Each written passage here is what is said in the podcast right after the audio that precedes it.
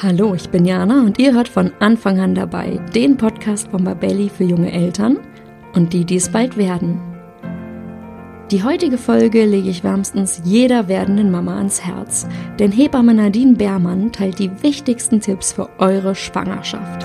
Und ich kann ganz ehrlich sagen, wie gern hätte ich so eine sympathische und erfrischend direkte Hebamme während meiner Kugelzeit zur Seite gehabt. Ich bin mir sicher, dass es euch genauso gehen wird und ihr jede Menge von Nadines sechs Top-Tipps für eure Schwangerschaft, die Geburt und das Wochenbett mitnehmen könnt. Viel Spaß dabei! In der Schwangerschaft schieben viele das Thema Elterngeld bis ganz zum Schluss auf. Ich stelle euch nun unseren Partner elterngeld.de vor und gebe euch den heißen Tipp mit, das Thema nicht auf die lange Bank zu schieben. Mit Yvonne von elterngeld.de habe ich bereits in Folge 93 zu dem Thema gesprochen und sie hat uns viele Tipps gegeben, wie man mehr Elterngeld erhalten kann. Einige davon lassen sich aber nicht mehr anwenden, wenn ihr euch erst kurz vor der Geburt oder danach darum kümmert. Der beste Zeitpunkt ist also genau jetzt. Elterngeld.de bietet dafür einen Online-Kurs. Für knapp 30 Euro lernt ihr dort mit kurzen und informativen Videos alles zum Elterngeld und was ihr beachten müsst. Und das Beste ist, ihr könnt im Anschluss auch all eure individuellen Fragen an die Elterngeldexperten stellen. Und zum Thema Elterngeld habt ihr dort wirklich die Experten, denn sie haben schon über 4000 Eltern beraten und Anträge gestellt. Also hört nochmal rein in unsere Folge 93 zum Thema Elterngeld oder bucht direkt den Kurs auf www.elterngeld.de. Hallo Nadine, herzlich willkommen im Podcast. Schön, dass du da bist. Vielen Dank, auch hallo. Ähm, wir treffen uns heute und zwar zu einem ganz spannenden Thema. Es geht nämlich um die wichtigsten Hebammentipps für die Schwangerschaft. Und ganz am Anfang stellst du dich jetzt erstmal vor. Genau, damit ihr erstmal alle wisst, mit wem ihr es zu tun habt. Also, mein Name ist Nadine Beermann. Ich bin Hebamme seit fast 20 Jahren, bin verheiratet, selbst Mutter von zwei Kindern, die sich gerade mitten in der Pubertät befinden. Also ich bin so aus dem Kleinkindalter raus, habe dafür im Moment eine andere Problematik hier bei mir im Haus. Mhm. Die sind mittlerweile ähm, 13 oder sie wird jetzt 13 und 15. Ähm, ich denke auch immer, wenn man Hebammen kennenlernt, ist es, glaube ich, für Frauen auch immer so ganz wichtig, dass ähm, die Frauen sich verstanden fühlen. Ich habe also meine Kinder auf normalem Wege auf die Welt gebracht. Ich war ganz normal schwanger. Beide haben sich sehr, sehr wohl im Bauch gefühlt und sind auch letztendlich über die Zeit gegangen. Und mhm. ähm, der Sohnemann, der Große, kam in der Klinik auf die Welt und ich habe ambulant entbunden und die Tochter kam dann per Hausgeburt auf die Welt. Einfach um mal so ein bisschen den Background ähm, auch von der Hebamme mal kennenzulernen, dass auch unsere Kinder Kinder nicht einfach vom Storch gebracht werden, sondern auch wir kennen das Problem. Um Schwangerschaft das ein oder andere Zipperlein, aber auch die Geburt ist mir absolut vertraut meine Praxis, also ich rede nicht nur oder bin nicht nur Online-Hebamme und habe mich nicht nur dieser Tätigkeit verschrien. Das ist jetzt wirklich so ein Thema, was mich so die letzten sechs Jahre bekleidet, um einfach auch ein breiteres ähm, Aufgabenfeld nochmal so zu bekommen. Ich finde das auch ganz spannend. Ähm, diese Online-Kurse verkaufen sich auch nicht nur in Deutschland und ich habe nicht nur mit Frauen aus der Republik letztendlich Kontakt, sondern mhm. die sind wirklich weltweit mittlerweile schon vertreten und diese Chats mit den Frauen finde ich natürlich auch für mich super interessant und spannend, wie es in anderen Ländern oder in anderen Erdteilen wirklich funktioniert und was da vielleicht belastend in der Schwangerschaft auch so manche Frau zukommt. Ansonsten bin ich hier wirklich in eigener Praxis, habe mir so meinen Lebenstraum erfüllt mit eigener Praxis. Das war wirklich schon immer irgendwie so beruflich auch mein Traum. Mhm. Und Frauen letztendlich nicht nur in einem ganz gewissen Kontext zu betreuen, sondern viele Frauen kommen hier schon mit Kinderwunsch in die Praxis und ich darf sie einfach wirklich über die gesamte Schwangerschaft, Wochenbettzeit, Rückbildungszeit, Babymassagezeit bis hin zu Krabbelgruppen und musikalischer Frühförderung hier in der Praxis willkommen heißen, so dass ich manche Frauen wirklich ganz viele Jahre hier auch in der Betreuung habe, so dass ich irgendwann aus dieser Hebammenrolle natürlich auch fast wie so ein kleines Stückchen Familienmitglied in so mancher mhm. Familie werde, wenn dann so ein Kind nach dem nächsten kommt. Und das ist, finde ich, auch so das Tolle an meinem Beruf oder das schätze ich so wirklich ganz, ganz hoch ein als ein ganz wertvolles Gut, dass ich wirklich so auch Vertraute dieser ganzen Familien sein kann und darf und da letztendlich wirklich tief in diese Familienstrukturen eintauchen kann. Ähm, von daher rede ich eben wirklich nicht nur aus grauer Theorie, sondern kann letztendlich aus meiner tagtäglichen Praxis und langjährigen Praxis, glaube ich, die wirklich guten Tipps an die Frau bringen. Und das ist ja heute so ein bisschen der Grund unseres Treffens, dass wir wirklich mhm. ähm, mal so fragen, was kann ich an so fünf, sechs Tipps an die Frau geben, an die schwangere Frau?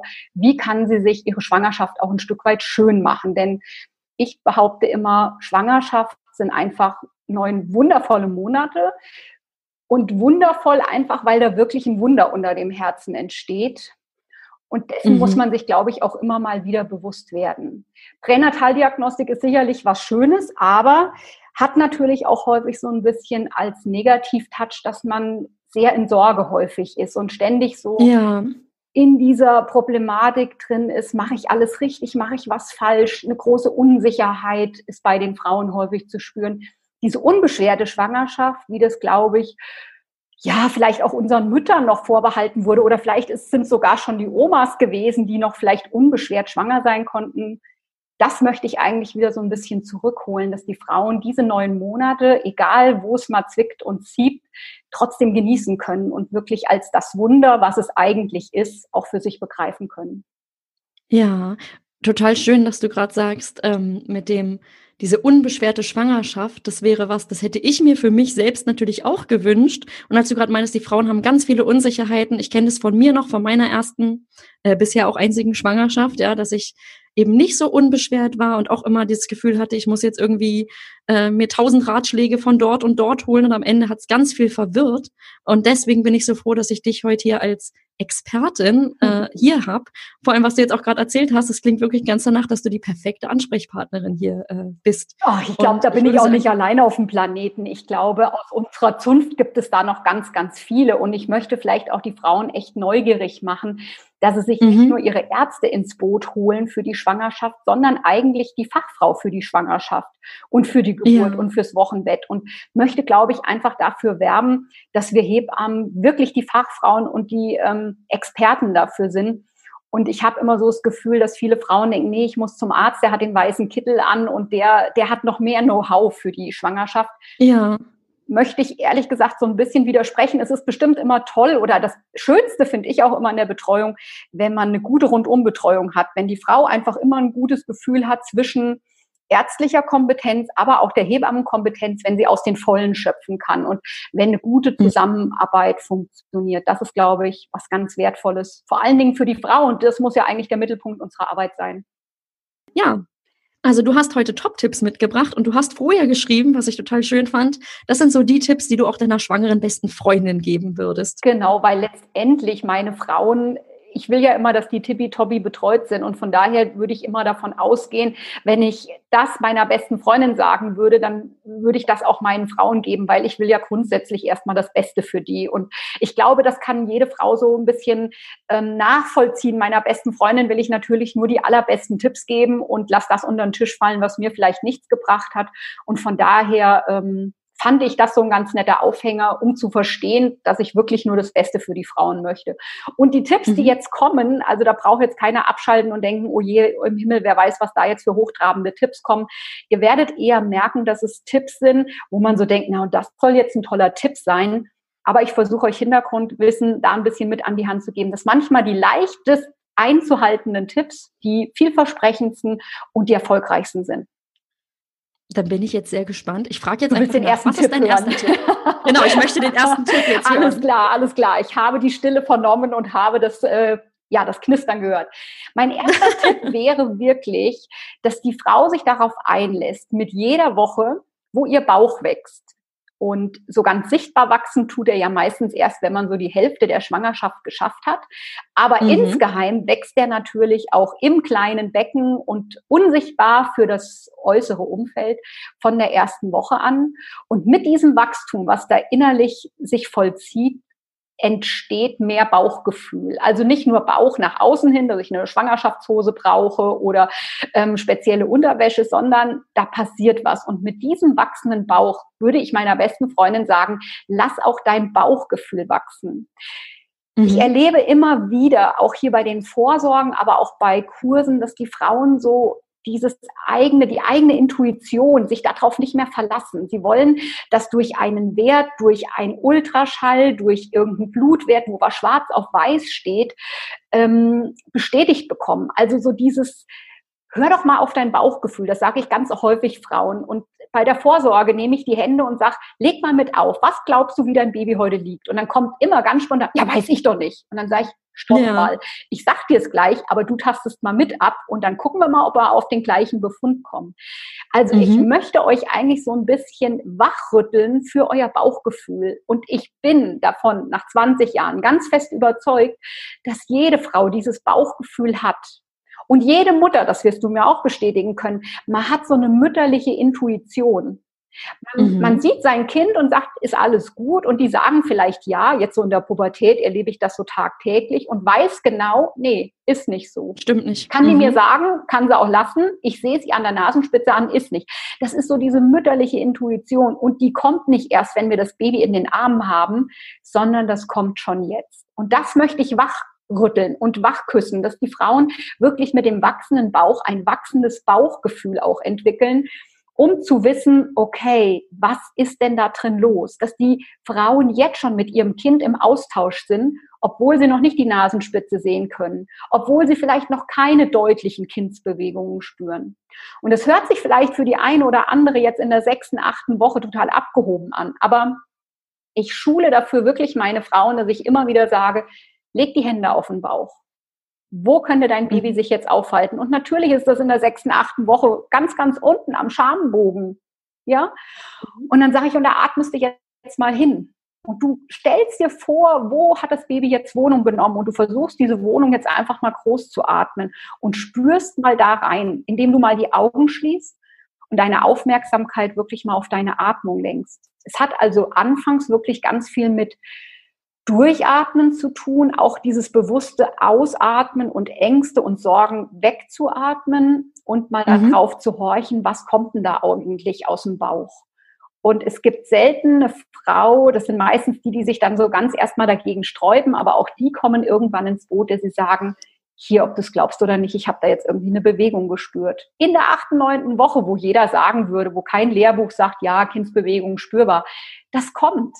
Aber das braucht mhm. ein bisschen Geduld und dieses Bauchgefühl. Ich glaube, wenn man das anfängt, sehr schnell zu entwickeln, ähm, dass ich gar nicht mehr so dieses äußere Sehen brauche. Also damit spreche ich jetzt so an, dieses Babyfernsehen, Ultraschall, ne, dass ich immer nur Kontakt mhm. zu meinem Baby über diesen Monitor des, des Arztes herstellen kann, sondern dass ich andere Sinne wachrüttel, wo die Frau für mhm. sich tagtäglich spüren kann, ja, meinem Kind geht's gut. Mein Bauchgefühl ist gut und dann weiß ich auch, wenn das gut ist, dann geht's auch meinem Kind gut.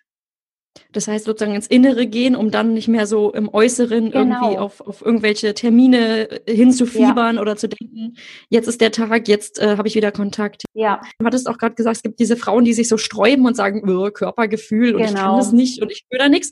Ich ertappe mich dabei, mir ging es am Anfang auch so, dass ich so dachte, auch als du gerade meintest bei der Vorstellung so, das ist ein Wunder. Ja. Ich hielt es immer für totalen Kitsch und dachte mal, mhm. was denn für ein Wunder? Und eigentlich muss ich ehrlich sagen, durch die Schwangerschaft hindurch habe ich das gar nicht dieses Gefühl gehabt. Es kam erst wirklich schlagartig in dem Moment der Geburt. Dass, ja. als ich mein Baby gesehen habe, dass ich dachte, oh Gott, das ist ein Wunder. Und da ist es dann so, ja. das war dann so. Und das oh, ist eigentlich schade, wenn man dieses Empfinden nicht schon in der Schwangerschaft irgendwie bekommt, mhm. weil das ist doch Wahnsinn, dass dieses Kind alles bekommt, was es irgendwie braucht, wachsen darf, fünf Finger entwickelt an jeder Hand und dass da ein Herz schlägt und dass das letztendlich irgendwann schon ähm, ja hören kann in einer ganz frühen Woche.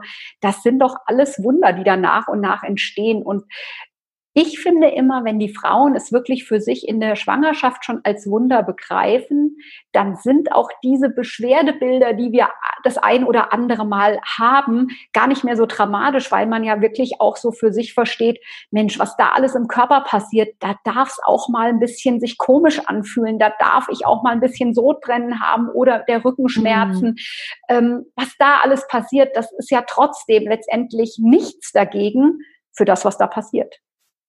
Ja, das hast du, das ist als du gerade meinst, das ist schade, da gebe ich dir total recht. Deswegen finde ich es auch gerade so schön, dass wir diese Folge zusammen machen, weil ich hoffe, dass wir damit ganz viele schwangere Frauen erreichen, die auch mit deinen Tipps vielleicht ähm, es eben mehr genießen können, diese Zeit. Weil ich muss sagen, meine Schwangerschaft konnte ich leider nicht so gut genießen, wie ich es mir eben gewünscht hätte. Und das lag eben auch daran, dass dieses Körpergespür, dass sich das erst alles ganz langsam entwickelt hat mhm. und ich mich auch sehr zum Beispiel auf diese Geburt fokussiert habe. Mhm. Also für mich war dieser Stichtag die Geburt.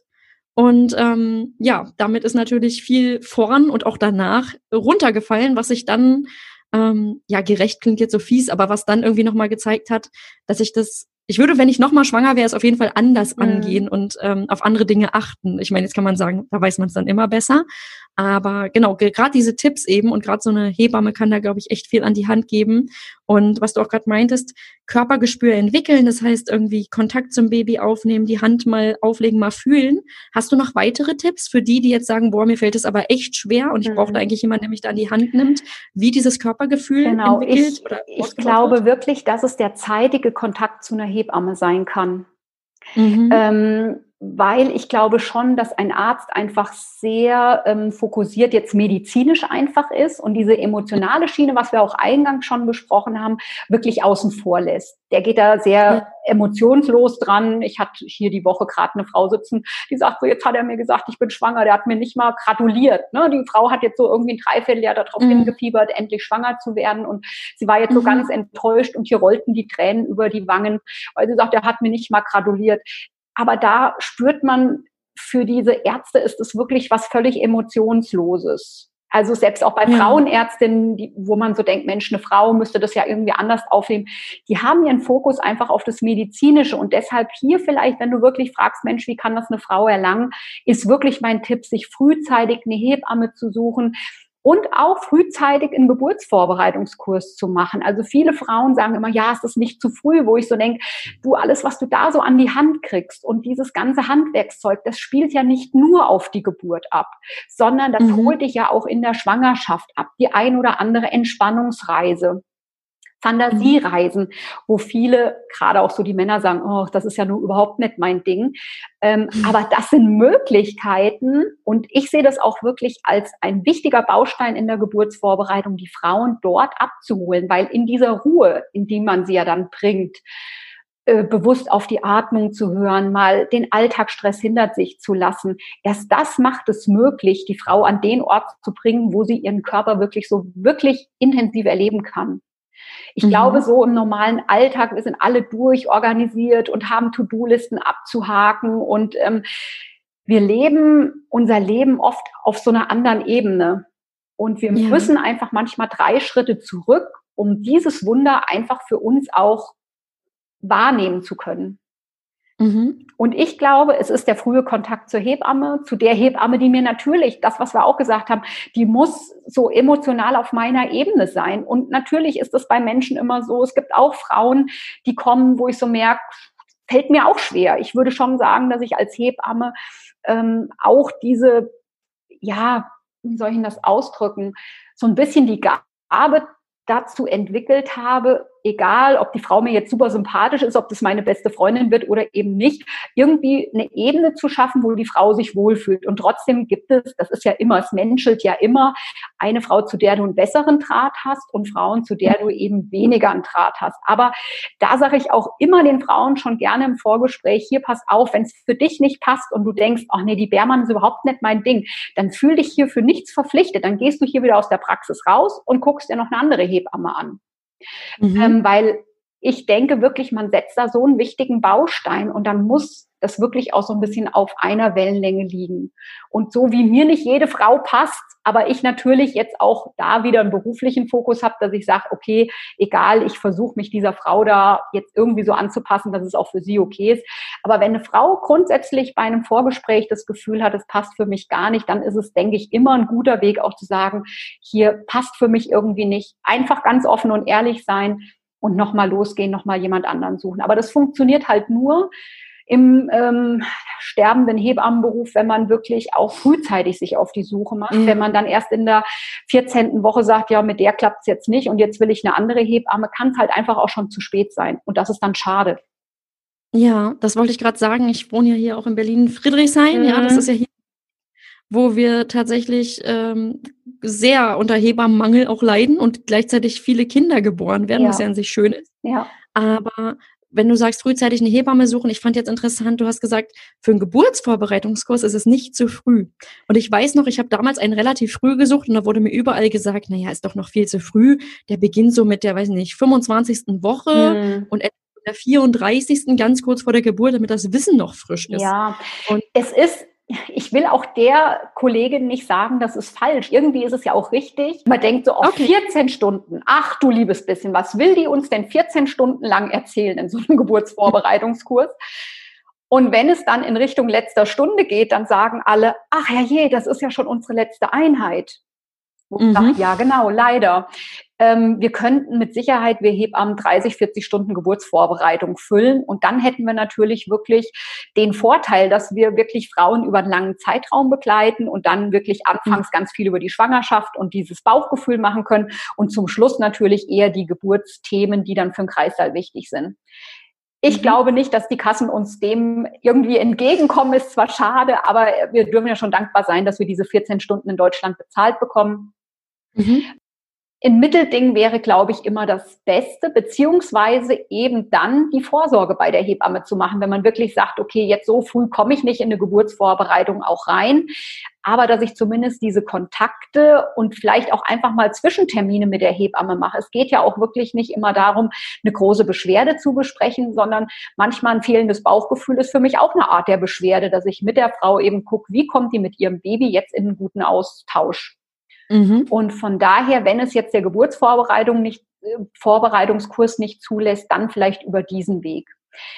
Dieser Online-Geburtsvorbereitungskurs, den ich vor einigen Jahren letztendlich entwickelt habe, der ermöglicht es den Frauen, den über neun Monate den Zugang zu haben. Das ist dann eben mhm. so eine Geschichte, dass ich sage, ich kann die Frau über einen langen Zeitraum begleiten und sie hat jederzeit die Möglichkeit, sich verschiedene Folgen nochmal anzuschauen und nochmal ja. zu vertiefen. Das ist eben so mein Hintergedanke gewesen, den ich natürlich in Präsenzkursen nicht erfüllen kann. Da gibt's eben nur mhm. diese 14 Stunden und sag, ja, wenn der Kurs rum ist, ist er halt leider rum.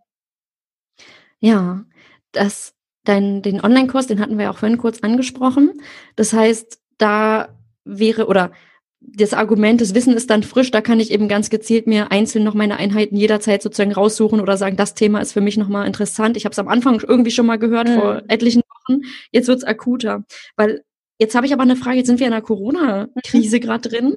Jetzt fallen ja viele Geburtsvorbereitungskurse, die Präsenztermine fallen sozusagen flach. Mhm. Denkst du, dass so ein Online-Kurs da einen Großteil von abfangen kann? Oder ist es eigentlich unersetzlich, dass diese Präsenzkurse einfach auch auf irgendeine Art stattfinden können? Also das, was ein Online-Kurs nicht abdecken kann, ist natürlich auch der Austausch zwischen den Paaren, was ich auch als mhm. absoluter Gewinn eines Geburtsvorbereitungskurses sehe.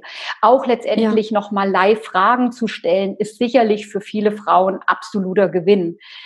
Mhm. Ähm, die Vermittlung von Wissen klappt, glaube ich, über den Online-Kurs zu 100 Prozent gut. Also ich erzähle in dem Online-Kurs keine anderen Geschichten wie in einem Präsenzkurs auch.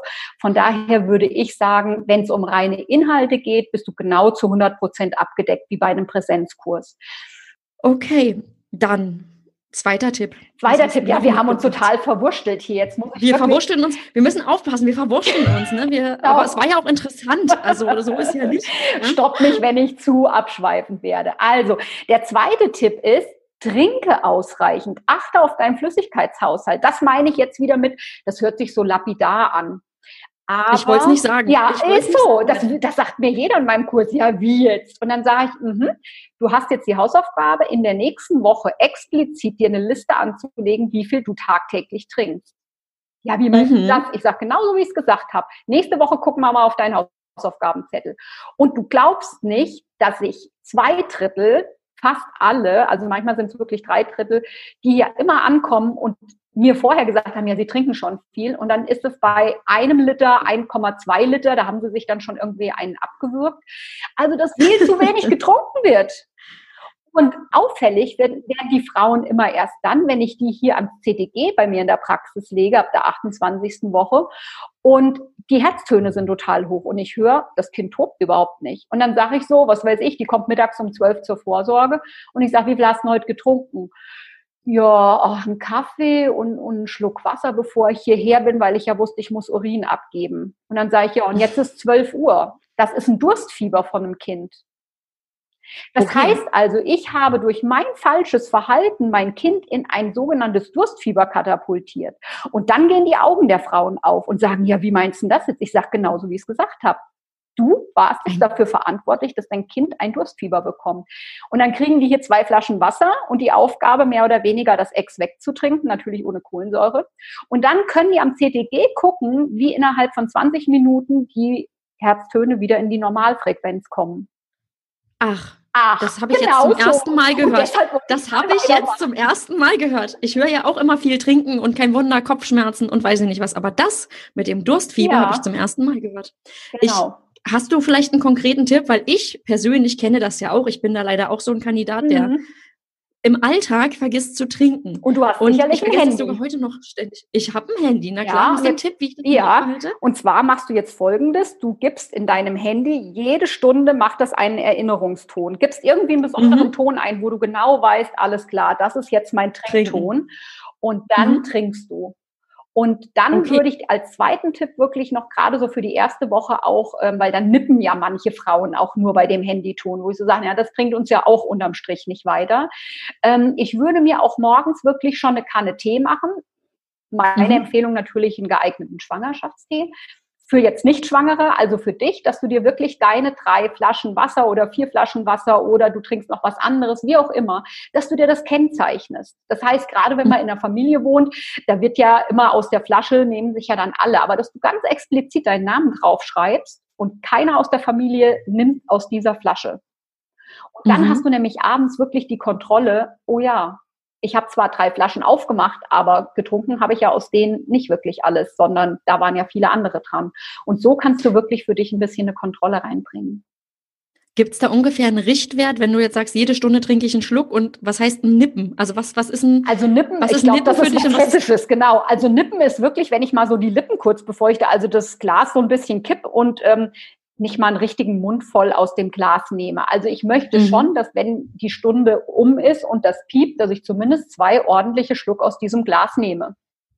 Okay, das ist ungefähr, damit kann ich jetzt was anfangen. Jede Stunde zwei ordentliche Schlucke aus dem Glas. Genau. Und ich habe einen großen Mund, glaube ich. Also da passt schon auch ein bisschen was rein. Wer da eher so, ähm, gerade am Anfang, wenn man, wenn man so ein bisschen in der Schwangerschaftsübelkeit noch hängt, dürfen das auch drei Schlucke sein. Ich hatte aber noch eine Frage ja. dazu auch. Und zwar mit dem Trinken, da kann ich mich ja dann als Schwangere auch so motivieren, dass ich sage, ich tue damit nicht nur mir was Gutes, sondern auch meinem Baby. Weil du hattest es genau gerade angesprochen. Das ist ja genau das, auf was ich abziele. Denn wenn ich nur sage, für die Mama ist das gut, dann denkt man als Schwangere, na ja, ob jetzt gut oder schlecht, wenn das nur für mich ist, hm, das ist nicht so wichtig. Aber wenn man wirklich den Frauen und dann noch hier am CDG zeigen kann, guck mal hier, ne, das Kind liegt jetzt bei Herztönen von 170, 180, das ist nicht im Normalbereich. Und die sehen mhm. wirklich, wenn sie trinken, wie das runtergeht, dann ist dieses Verständnis da. Aber ich möchte euch davor retten, dass ihr nicht erst dieses Erlebnis am CDG habt, sondern wirklich sagt, nee, ich sorge da jetzt jeden Tag für mich drauf, denn dieses Durstfieber herrscht ja auch, wenn ich euch nicht am CDG habe. Also wenn es unentdeckt mhm. bleibt, und das ist auf keinen Fall eine gute Geschichte fürs Kind. Und ich glaube, wenn man das über das Kind erklärt, und das ist ja wirklich so erklärbar, dann ist auch eher das Verständnis und die Akzeptanz bei den Frauen da, dass sie wirklich sagen, okay, da halte ich mich jetzt wirklich dran und das äh, mache ich sofort. Mhm. Logisch kann ich total nachvollziehen. Wenn Corona mal wieder rum ist, sind wir ja auch wieder mehr aushäusig unterwegs. Und meine Empfehlung ist dann wirklich immer so eine 0,5er äh, Wasserflasche in der Handtasche mitführen. Ja, Okay, also immer eine Halb-Liter-Flasche mindestens in der Tasche haben. Genau, und natürlich immer wieder auswechseln, ähm, sodass die immer wieder gefüllt ist und dass man auch, wenn man unterwegs ist, wirklich diesem Klingelton des Handys nachkommen kann und sagt, alles klar, ich trinke wieder. Da kann man ja nach Schwangerschaft gleich schon mal üben für die Babyzeit, wo man dann sowieso, wenn man außer Haus ist, äh, jede Menge einzustecken hat, gerade in der ersten Zeit. Ja, ja, genau. ja. Richtig. Das okay. schon mal einfach für später. Dann würde ich sagen, gehen wir zum nächsten Tipp. Genau, Tipp 3 wäre, das ist wieder ein bisschen schwieriger. Also Tipp 2 war eben schon noch ein bisschen einfacher. Ähm, unsere Gedanken haben eine ganz, ganz große Macht über uns. Ähm, mhm. Manchmal macht man sich das so bewusst und ja, hin und her. Aber gerade in der Schwangerschaft, finde ich, sollten wir uns diese Macht der Gedanken bewusst machen und dann zu einer optimistischen und positiven Einstellung dem Ganzen gegenüber wechseln. Denn das hat auf jeden Fall auch Einfluss auf den Ablauf von der Schwangerschaft und der Geburt. Das mhm. heißt, ähm, ich erzähle immer dann von diesem ganz klassischen Bild, das Glas ist halb leer oder das Glas ist halb voll. Der Optimist oder der Pessimist. Natürlich kann ich sagen, oh, ich habe so Rückenschmerzen, ist so furchtbar. Aber ich kann auch sagen, Mann, super, ich bin schwanger und ich merke sogar, das ähm, äußert sich bei mir auch sogar in Rückenschmerzen. So schwanger bin ich. Das ist jetzt, natürlich geht das mal besser und mal schlechter. Ich bin völlig bei euch und ich habe mir hier vor 14 Tagen wirklich auch die Schulter ausgekugelt. Da konnte ich, ja, jetzt war ich auch nicht schwanger, aber ich konnte dem jetzt auch den Schmerzen nichts Positives abgewinnen. Aber trotz allem, dass wir uns einfach immer wieder dieser Macht der positiven Gedanken annehmen. Das heißt also mhm. auch, ähm, dass ich meinen Frauen empfehle, positive Gedanken zu entwickeln, erstmal im Kopf und die dann auch niederzuschreiben. Das heißt jetzt also in der Geburtsvorbereitung oder auch in meinen Kursen Fit in der Schwangerschaft, dass ich die Frauen wirklich selber überlegen lasse. Ich hänge denen auch so ein paar mögliche Sprüche irgendwie auf. Da können die jetzt einfach draufstehen, ich schaffe das. Oder mhm. jede Wehe bringt mich meinem Kind näher. Ihr wisst, was ich damit meine. Und diese Karte, entweder Sie haben einen Text gefunden, dann dürfen Sie sich das mitnehmen und dann sage ich immer, hängt es an eine Tür in eurer Wohnung, die ihr am häufigsten am Tag aufmacht. Wenn es die Kühlschranktür ist oder die Toilettentür, die eignet sich auch mal ganz gut in der Schwangerschaft oder die Haustür, was auch immer, hängt es euch hin, sodass ihr mehrmals am Tag diesen Spruch lest.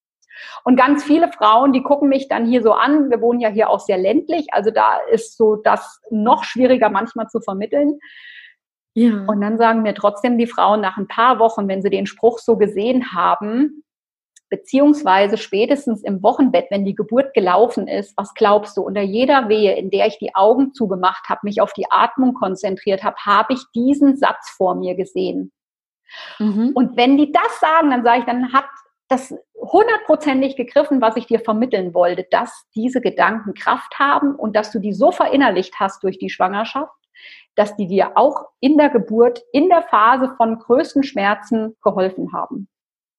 Okay, das heißt, das ist hier nicht krankhaftes alles positiv Nein. drehen und sich selbst belügen, sondern wirklich sich darauf programmieren, ähm, positive Sätze zu sagen im Sinne von, ich schaffe die Geburt, ja. ich meister die Schwangerschaft und das ist, wie du vorhin schon meintest, auch es ist ein Wunder ja. und dieses Wunder macht sich im Körper auch bemerkbar. Richtig. Ja?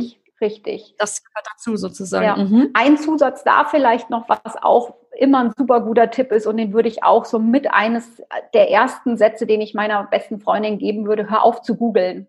Wenn du Fragen ja. hast, ruf mich an, jederzeit. Aber hör auf zu googeln, weil das ist auch genau, ich bin ganz schnell bei Dr. Google und bin nach fünf Minuten eigentlich todsterbenskrank. Ist und, und alles ja. wird ganz furchtbar. Also da ist dieser Pessimismus ganz, ganz mhm. groß. Mhm. Und ähm, spätestens sechs Wochen vor der Geburt gehen die Frauen in den Mutterschutz. Und da sage ich immer, baut euch diese Mauer, diesen Schutz. Ne? Eine Mauer bietet mhm. Schutz, baut euch den ganz hoch und lasst wirklich nur die Informationen, die euch gut tun, die euch wirklich es warm ums Herz werden lassen und die euch wirklich etwas bringen, zu euch ran. Und alles andere, diese Dr. Google-Geschichten oder es gibt auch immer solche vermeintlichen Freundinnen oder nahestehende Verwandtschaft, die meinen, sie müssen einem irgendwelche Horrorstories in so einer Zeit der ja. erzählen, wo ich so sage, versucht euch davor abzuschirmen und versucht euch mhm. wirklich mit positivem Input zu beschäftigen. Es gibt immer nichts Schlimmeres, wenn eine Frau vor dem Kreissaal irgendwie stehen will, ich habe schon die ganze Zeit weh, ist ganz furchtbar, wo ich so denke, ja, da kamen positive Affirmationen noch gar nicht an. Also sie soll ja auch diese wenig als ihren Gegner ansehen, sondern sagen, super, da habe ich jetzt neun Monate lang drauf gewartet, super, es geht los. Ähm, es geht endlich los, ja. ja jetzt habe ich mein Kind bald im Arm, genau darauf habe ich jetzt gewartet. Das ist ja mein Ziel. Ja, ich weiß, das klingt jetzt nicht so positiv, aber ich muss ehrlich sagen, die Geburt habe ich auch deswegen gut gemeistert, weil ich dachte, yay. Zum Ende der Schwangerschaft fand ich es dann relativ nervig, ja. schwanger zu sein. Ich dachte mir so, ey, dann ist dieser runde Bauch einfach weg, ja. mein Baby ist da, ich kann meine Schnürsenkel hoffentlich bald wieder selber binden. Richtig, und ich sehe meine Füße überhaupt mal wieder. Ja, genau, all diese Dinge und habe mich dann wirklich gefreut und dachte, yes, es geht los. Und diese ganz dolle Aufregung, die in den Tagen davor da war, die hat sich total gelöst, weil ich dann mit den Wehen und so weiter überhaupt keine, also dann war ich halt körperlich oder da war ich auf andere Art und Weise eingebunden, hatte überhaupt keinen, keinen Kopf mehr, mir da irgendwelche Sorgen zu machen. Mhm. Da ist man ja einfach so drin, hoffentlich, ja, in diesem Flow, dass man da irgendwie ähm, gar nicht mehr diesen Kopf hat für diese Sorgen, die man sich vorher im schlechtesten Falle ergoogelt. Ich finde aber, da steckt fast schon, das ist fast schon ein weiterer Tipp, den du jetzt mit aufgegriffen hast, der direkt an diese positiven Gedanken anschließt, nämlich ähm, Google nicht, such ja. dir deine Informationen irgendwie das sorgfältig gehört für mich aus, wirklich ja? darunter. Lass nur Positives ja. an dich heran, dass deine grundpositive Einstellung auch so weiterlaufen kann. Weil wenn man sich mit diesen ständig negativen Geschichten beschäftigt und da alles ergoogelt und dann letztendlich ja auch so viel Halbwissen an die Frau bringt, das ist ja nicht alles, dass das wirklich super gutes Wissen ist, was äh, medizinisch mhm. unterlegt ist. Und deshalb auch da wieder, eigentlich ist das schon wieder der Tipp, wenn du Fragen hast, dafür hast du eine Hebamme. Frag die. Dafür ist die da und die gibt dir gerne Antwort und die hat auch auf jede Frage eine Antwort. Aber lass Dr. Google aus. Also das ist am mhm. besten, sich eine Sperre fast in, in den Laptop zu hauen, dass man Google gar nicht mehr dafür benutzen darf. Mhm. Gibt es denn Informationsquellen, wo du sagst, die sind besser, also außer jetzt die Hebamme, klar, ähm, wo du sagst, aber es, weil es gibt ja zum Beispiel auch Ratgeber, tausende Bücher und Angebote rund ums Thema. Wie erkenne ich denn ob eine Quelle sozusagen gut ist. Hast du da irgendwie einen Indikator für oder einen Tipp? Es ist total schwierig. Ich finde auch, mhm. es gibt mittlerweile so viel. Also das schießt ja alles wie Pilze aus dem Boden und jeder meint, weil er einmal schwanger war oder zweimal schwanger war, er hat die Weisheit mit Löffeln gefressen und ähm, das mag ja auch sein. Er hat ja dann auch ein bisschen Wissen über seine Schwangerschaft, aber ob das dann für alle zutrifft, ist ja auch schwierig. Also ich würde ja. mal so ein Stück weit eigentlich abraten von den Ratgebern, wo wirklich einfach nur eine Mutter, die ihre eigenen Schwangerschaften vielleicht verarbeiten wollte oder zu Buche gebracht hat. Ich glaube, da kriege ich nicht so viel breit gefächertes Wissen, weil es natürlich häufig nur so auf sie zugeschnitten ist. Von den mhm. ganzen ähm, Werbeträgern kann man auch immer nur so sagen, klar, die haben natürlich immer häufig als Hintergrund auch so ihre eigenen Produkte mit auf den Weg zu bringen. Auch sicherlich mhm. so sinnvoll. Ich hätte jetzt aktuell keinen Buchtipp, wo ich so sagen kann, kann ich total uneingeschränkt ähm, empfehlen. Ist immer echt mhm. ein bisschen schwierig. Ich bin aber auch nicht jemand, der jetzt permanent im Buchhandel durch die Gegend läuft und jedes Buch sich kauft und liest. Und ähm, von daher kann ich dir da, glaube ich, ein ganz, nee, da kann ich dir eigentlich keinen Tipp geben. Aber der schnellste okay. ist sicherlich, einen Termin mit der Hebamme zu machen. Mhm. Und das Bauchgefühl wahrscheinlich auch noch, was wir am Anfang hatten, wenn auf, das stimmt. Auf alle ja Fälle auch zu gucken, ist es jetzt wirklich eine Frage, die mich auch belastet oder kriege ich die jetzt irgendwie von außen aufoktroyiert und belastet mich eigentlich gar nicht, weil mein Bauchgefühl sagt, das stimmt für mich eh gerade gar nicht. Mhm. Okay. Dann komme ich zum nächsten Tipp. Ich würde fast sagen, das ist dann schon der fünfte, weil das mit den, mit den Quellen würde ich glatt mal als vierten Tipp mhm. hier äh, so ansehen. Was wirklich sehr gut zum Thema positive Einstellung, gute Gedanken entwickeln ja auch passt, ähm, als, als so eine Art Stoppschild im Sinne von Stopp Google nicht alles. Ja, genau. ich, ich habe mich dabei ertappt, ich habe wirklich Beschwerden eingegeben ja. und habe mir das aber auch wirklich schnell abgewöhnt. Mhm. Und auch diese Interviews mit äh, Freundinnen, die dann erzählt haben, oh, und das war ganz schlimm. Ja. Und dann kam das, oder wenn, wenn ich dann auch gesagt habe, boah, ist ja gerade anstrengend, wenn dann jemand kommt und sagt, das wird noch viel schlimmer. Ja, das ist natürlich das auch man, ne? nicht hilfreich. Ja. und vor allem, sie haben es ja auch geschafft und sie lachen dann ja. Also ich glaube, das ist dann auch so ein bisschen ich weiß auch nicht, was dann da genau hintersteckt, mhm. aber ich mhm. finde ermutigendes, bestärkendes oder auch Fachwissen. Also natürlich ist es gut zu wissen, ähm, wenn jetzt irgendwas nicht wie geplant läuft, was dann da was passieren passiert könnte. Dann natürlich, das finde ich auch. Eine Information ist auf jeden Fall sinnvoll, aber es ist auch immer so ein bisschen abhängig davon, wie verpacke ich die Information. Genau. Und wenn es persönlich gefärbt ist, ist es eben auch eine ganz subjektive Erfahrung, die ich da einfach mitbekomme und alle Emotionen ungefiltert prasseln dann da in einer sehr sensiblen Zeit ja eben auf mich ein. Das genau. muss nicht sein, ja. glaube ich. Und ich finde auch, okay. die Frauen haben in der Zeit einfach riesengroße Ohren wie Rhabarberblätter, so groß und mhm. ziehen natürlich und hören auch Nuancen, die vielleicht gar nicht so gemeint waren, da auch raus. Ja, also das, stimmt. Ähm, Habe ich auch manchmal so das Gefühl, man muss schon immer sehr genau aufpassen, auch wie man einer Schwangeren was sagt. Und wenn ich dann die Augenbraue vielleicht in dem Moment links etwas höher hatte wie rechts, dann kann das schon wieder, ja, wie meinst du das jetzt, wo ich so denke, hier, ich habe es einfach so gemeint, ähm, so wie ich es gesagt habe. Also da sind die Schwangeren schon auch sehr, sehr feinfühlig, wie das äh, formuliert wurde, mit welcher Gestik und Mimik. Okay, ja. Der nächste okay, Tipp wäre jetzt einfach mal der, ich erlebe in den Geburtsvorbereitungskursen häufig, dass die Frauen immer so sagen, was kann ich denn alles organisieren für die Geburt und wie, wie organisiere ich das und ich will die Kontrolle haben. Also so Kontrollverlust ist auf jeden mhm. Fall ein Punkt, den Frauen häufig haben. Also diese Angst davor, Zügel abzugeben, ähm, wo ich immer so sage, das könnt ihr für Geburt nicht aufrechterhalten. Es wird irgendwann unter der Geburt der Punkt kommen, wo dieser Kontrollverlust kommt und ihr euch einfach vertrauensvoll in die Hände dieser Urgewalt wehen, stürzen müsst und dem mhm. geburtshilflichen Team vertrauen.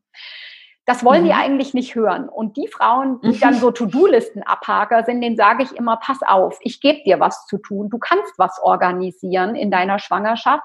Es ist leider nicht die Geburt, aber es ist dein Wochenbett. Denn das mhm. Wochenbett ähm, kann nur dann schön werden, wenn du ein gut funktionierendes Netzwerk im Vorfeld geknüpft hast. Das heißt ja. also, ich gebe den Frauen oder den Paaren den Auftrag, kümmert euch darum, wer schmeißt den Haushalt in der Zeit. Und ich sehe persönlich da nicht die Männer in der Pflicht, weil die Männer möchte ich ja auch, dass die einen Kontakt zum Baby haben und dass die Bonding mit dem Baby machen können und dass das Familienband geknüpft wird.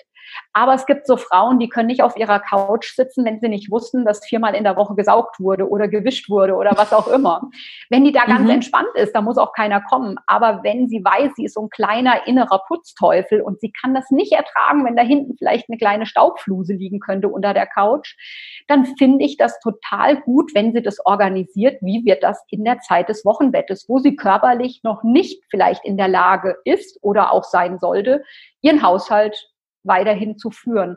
Das heißt, mhm. vielleicht zu überlegen, kann ich die Mutter oder die Schwiegermutter oder die beste Freundin oder die Schwester fragen, ob sie sowas mal machen könnte, bevor sie mir den 400. Strampler anschleppen oder das 40. Badehandtuch, wo ich gar keinen Platz mehr im Schrank für habe, ob ich dann nicht diese Geschenke in was Praktisches umwandle. Also ja, vielleicht definitiv. dieser Haushalt oder ich verteile den Frauen dann auch ganz gerne in der letzten Stunde solche Karten. Da steht dann drauf, ich wünsche mir täglich frische Brötchen von dir für fünf Tage oder sowas, also was wirklich überschaubar ist. Oder ich wünsche mhm. mir von dir, dass du dich um meine Bügelwäsche kümmerst. Oder ich wünsche mir von dir einen kleinen Gefallen und den kann man dann eintragen. Ich weiß, ja. diese Karten kann man nicht an jeden verteilen. Das ist mir ganz klar und das soll auch nicht so gemeint sein. Aber es gibt sicherlich Menschen, die mir ganz nahe stehen und wo ich auch keine Hemmungen habe, vielleicht mal so eine Karte zu verteilen oder sowas zu fragen. Mhm. Und wenn das nicht funktioniert, weil meine ganze Verwandtschaft oder ich gerade frisch in eine Stadt gezogen bin, dann noch kaum irgendwie Bekanntenkreis und Freundeskreis habe, dann mal zu überlegen, hm, ich hatte hier eine Patientin oder eine Wöchnerin, das fand ich super clever und den Tipp möchte ich auch echt nochmal weitergeben. Die waren jetzt frisch wirklich hier in die Gegend gezogen, Eltern alle weiter weg und die haben sich sechs Wochen lang Essen auf Rädern bringen lassen. Ja, genial. Das fand ich auch. Die anderen Frauen in der Geburtsvorbereitung, was? Wie denn das jetzt? Und das ist doch nur was für Senioren. Ähm, sie sagt, wir haben uns das jetzt mal alles ausgetestet, die hier rum, rundherum Essen auf Rädern anbieten. Wir haben da überall mal Probe gegessen und letztendlich haben wir jetzt eine tolle Gastwirtschaft gefunden. Das Essen ist tippitoppi und wir haben nicht den Stress von Einkaufen, Zubereiten, ja. Abspülen, Essen. Die holen das Zeug, ähm, nehmen es gerade dreckig wieder mit, weil es muss ja eh durch die Hygienevorschriften bei denen gereinigt werden. Super. Ja. Ich finde, sowas ist total clever. Und da kann ich wirklich die, die Frauen und die Paare, was so Organisationstalente sind und To-Do-Listen, Schreiber und Abhaker wirklich beschäftigen. Das ist fantastisch. Ich war so eine To-Do-Listen-Abhakerin mhm. und hätte so gern jemanden gehabt, der mir genau das sagt, weil ich habe die Erstausstattung geplant und ich habe wirklich die Geburt durchgeplant und habe mir das überlegt und das überlegt. Aber ans Wochenbett habe ich überhaupt ja. nicht gedacht. Was du da gerade sagst, dass ich Hilfe mir hole, Netzwerk habe und eben was, was ich auch, das habe ich auch zum ersten Mal gerade von dir gehört, dass die Männer eben auch nicht diejenigen sein sollten, die jetzt viermal die Woche Staubsaugen nee. und wischen, nee. sondern dass die auch sich in der neuen Rolle finden dürfen. Die sind ja auch gerade Papa geworden und ich finde es mhm. dann schade. Ich meine, die sagen es dann immer so in den Gruppenarbeiten, ja, ich sehe mich dann Haushalt und Wäsche und äh, Einkauf und Kochen, wo ich so sage, na, wenn du dich so siehst, äh, wenn das dein Ding ist, dann kannst du das gerne machen. Aber wenn du dir das anders regeln kannst, äh, dann finde ich das noch viel cleverer, ehrlich gesagt. Und ja. oft bringe ich dann damit auch wirklich Paare auf die Idee, das wirklich umzustrukturieren und da wirklich in die Planung fürs eigene Wochenbett zu gehen. Und das fängt mhm. wirklich bei Einkauf und Essen und Haushalt und Bügelwäsche irgendwie an und geht auch dahingehend, dass man wirklich sagt, wir machen Babyflitterwochen. Bei mhm. den Flitterwochen zu zweit weiß man, wie man die verbringen möchte. Natürlich würde ich vielleicht auch gerne wegfliegen, irgendwo auf die einsame Inseln. Das geht jetzt eh nicht mit Corona. Von daher wäre es ja vielleicht auch die Möglichkeit, wie kann ich es mir zu Hause so schön wie möglich machen? Und das wäre doch ein schöner To-Do-Listenpunkt auf der Liste. Absolut. Finde ich auch. Okay. Das, ja, kann ich, unterschreibe ich genauso und würde sagen, ab zum nächsten Tipp. Genau dann ist es mir total wichtig, dass die Frauen ihre Schwangerschaft nicht als Krankheit verstehen. Ja, man fühlt sich durch die Kurzatmigkeit und durch die ein oder anderen Rückenschmerzen natürlich manchmal in ein Alter katapultiert, in dem man eigentlich so ganz wahrhaftig noch nicht angekommen ist. Aber Natürlich ist es anstrengend, Treppen vielleicht zu gehen und nicht mehr an die Schuhe zu kommen. Und ähm, der kleinste Berg bringt einem wirklich aus der Puste. Aber wir brauchen eine gewisse körperliche Fitness für die Geburten weil diese mhm. Wehen, es heißt ja nicht, dass äh, Wehe kommt und ich lege mich dann in das Kreisbett und irgendwann wird mir das Baby in den Arm gelegt, sondern ähm, ich finde es auch wichtig, dass Frauen sich bewusst machen, dass Geburt Arbeit bedeutet. Das heißt, je mehr aufrechte Positionen ich nutze und aufrechte Gewehrpositionen nutze, die mir dann natürlich auch viel mehr Kraft abverlangen. Ähm, umso schneller mhm. funktioniert die Geburt. Und dafür brauche ich eine gewisse körperliche Fitness. Ich spreche jetzt natürlich von den Frauen, die sich in einer unkomplizierten Schwangerschaft befinden. Für Frauen, die jetzt vorzeitige Wehen haben oder Gebärmutterhalsverkürzung oder was auch immer. Das lasse ich jetzt mal so ein bisschen offen. Die sollen jetzt natürlich keinen Sport treiben. Aber für all die anderen, und das ist der größere Part, ist es auf jeden Fall ratsam, sich regelmäßig zu bewegen, Sport zu treiben und wirklich auch mal dafür zu sorgen, dass der Puls und der Blutdruck mal nach oben geht. Die Sporthochschule Köln hat uns in den letzten Jahren wunderbare Ergebnisse geliefert, dass es für Mutter und für Kind einen positiven Effekt hat, wenn die Mutter sich in der Schwangerschaft regelmäßig bewegt hat. Mhm. Und damit meine ich jetzt nicht nur so einen schlendernden Spaziergang, sondern die soll nicht joggen gehen, aber wirklich kräftig spazieren gehen, wenn durch Corona dann endlich mal wieder Schwimmbäder aufmachen, auch da was zu tun, Yoga, Pilates. Es gibt so viele Angebote, die man auch in der Schwangerschaft wahrnehmen kann und soll wirklich Programme, die für Schwangere geschnitten sind.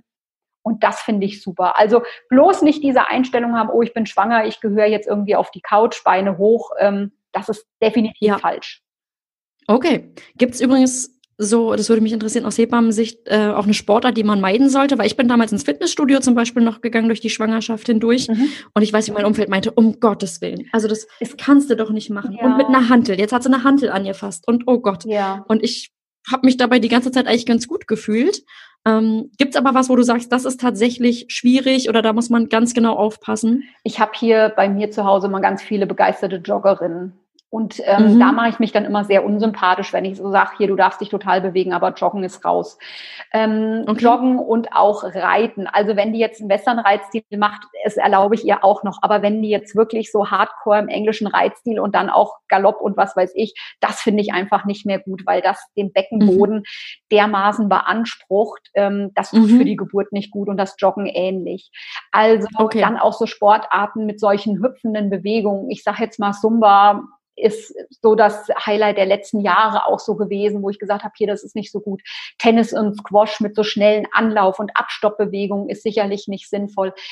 Aber mhm. es gibt wirklich viele tolle Möglichkeiten und auch das Fitnessstudio, weil du das angesprochen hast. Ähm, wenn man mit den Trainern einfach spricht und sagt, hier, pass auf, ich bin schwanger, stell mir mal bitte ein Programm zusammen, dann sollten die eigentlich absolut locker in der Lage sein, da was für dich zu ja. finden.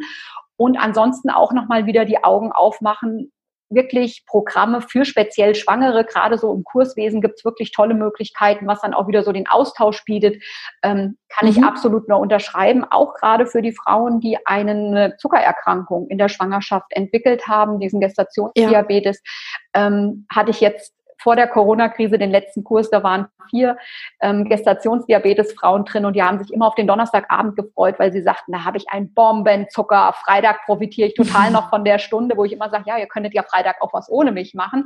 Ja, da hat noch ein bisschen an der Motivation gehabert, aber ja, dann ist mhm. auch mal die ein oder andere Sünde in Form von, na, dann muss halt doch mal eine Kugel Eis her oder dann war doch mal ein Stückchen Kuchen drin.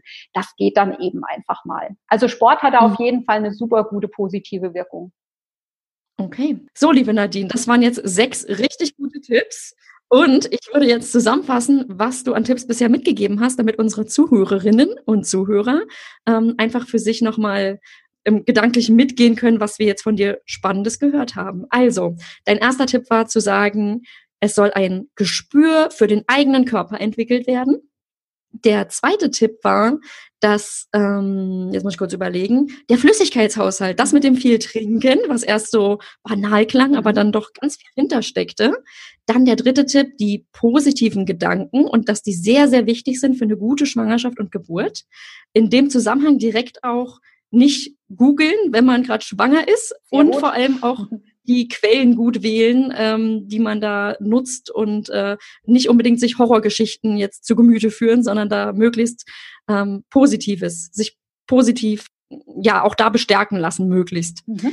Dann der nächste Tipp war, ähm, sich aufs Wochenbett vorzubereiten. Und zwar möglichst so, dass es für Mama und Papa richtig entspannt wird. Sehr gut. Und der letzte, der sechste Tipp war, den Körper richtig fit halten. Mhm. Ich, ja. Hast du super gemacht. Sehr schöne Zusammenfassung. Hätte ich nicht schöner machen Oder? können. Ja, super. Ach, danke, jetzt fühle ich mich geehrt. Das war super interessant. Also, zum Abschluss würde ich dich jetzt gerne noch fragen, gibt es noch etwas, was du unseren schwangeren Zuhörerinnen mit auf den Weg geben möchtest? Hört sich auch lapidar an, aber alles, was ihr hört, glaube ich, immer erstmal mit einer tiefen Ein- und einer noch tieferen Ausatmung verdauen lassen, ankommen lassen und dann immer so entscheiden, nehme ich das mit oder lasse ich das da, wo ich es gehört habe. Ich glaube, das umfasst noch mal vieles von dem, was wir gerade besprochen haben. Ich glaube, mhm. mehr, mehr, mehr sage ich nicht mehr. Ich glaube, alle anderen Tipps haben, ähm, glaube ich, da schon für sich gesprochen. Liebe Nadine, bevor ich mich jetzt von dir verabschiede und bedanke für deine Tipps, haben wir noch eine Aktion für unsere Zuhörerinnen und Zuhörer. Und zwar all diejenigen, die jetzt sagen, sie möchten sich den Online-Geburtsvorbereitungskurs angucken und die dann auch überzeugt sind, weil zum Beispiel ihr Kurs gerade ausfällt oder weil sie sagen, sie wollen im eigenen Tempo ähm, sich einfach auf die Geburt vorbereiten, manche Sachen sich immer wieder angucken können oder die vielleicht auch die Podcast-Folge mit dir einfach angenehm fanden, ähm, die können jetzt mit zehn Prozent Rabatt deinen Kurs kaufen, wenn sie einfach beim Kaufen den Rabattcode, Gutscheincode Babelli eingeben. Also dann fleißig den Rabattcode nutzen und ähm, mhm. dann sehen wir uns vielleicht im heimischen Wohnzimmer wieder.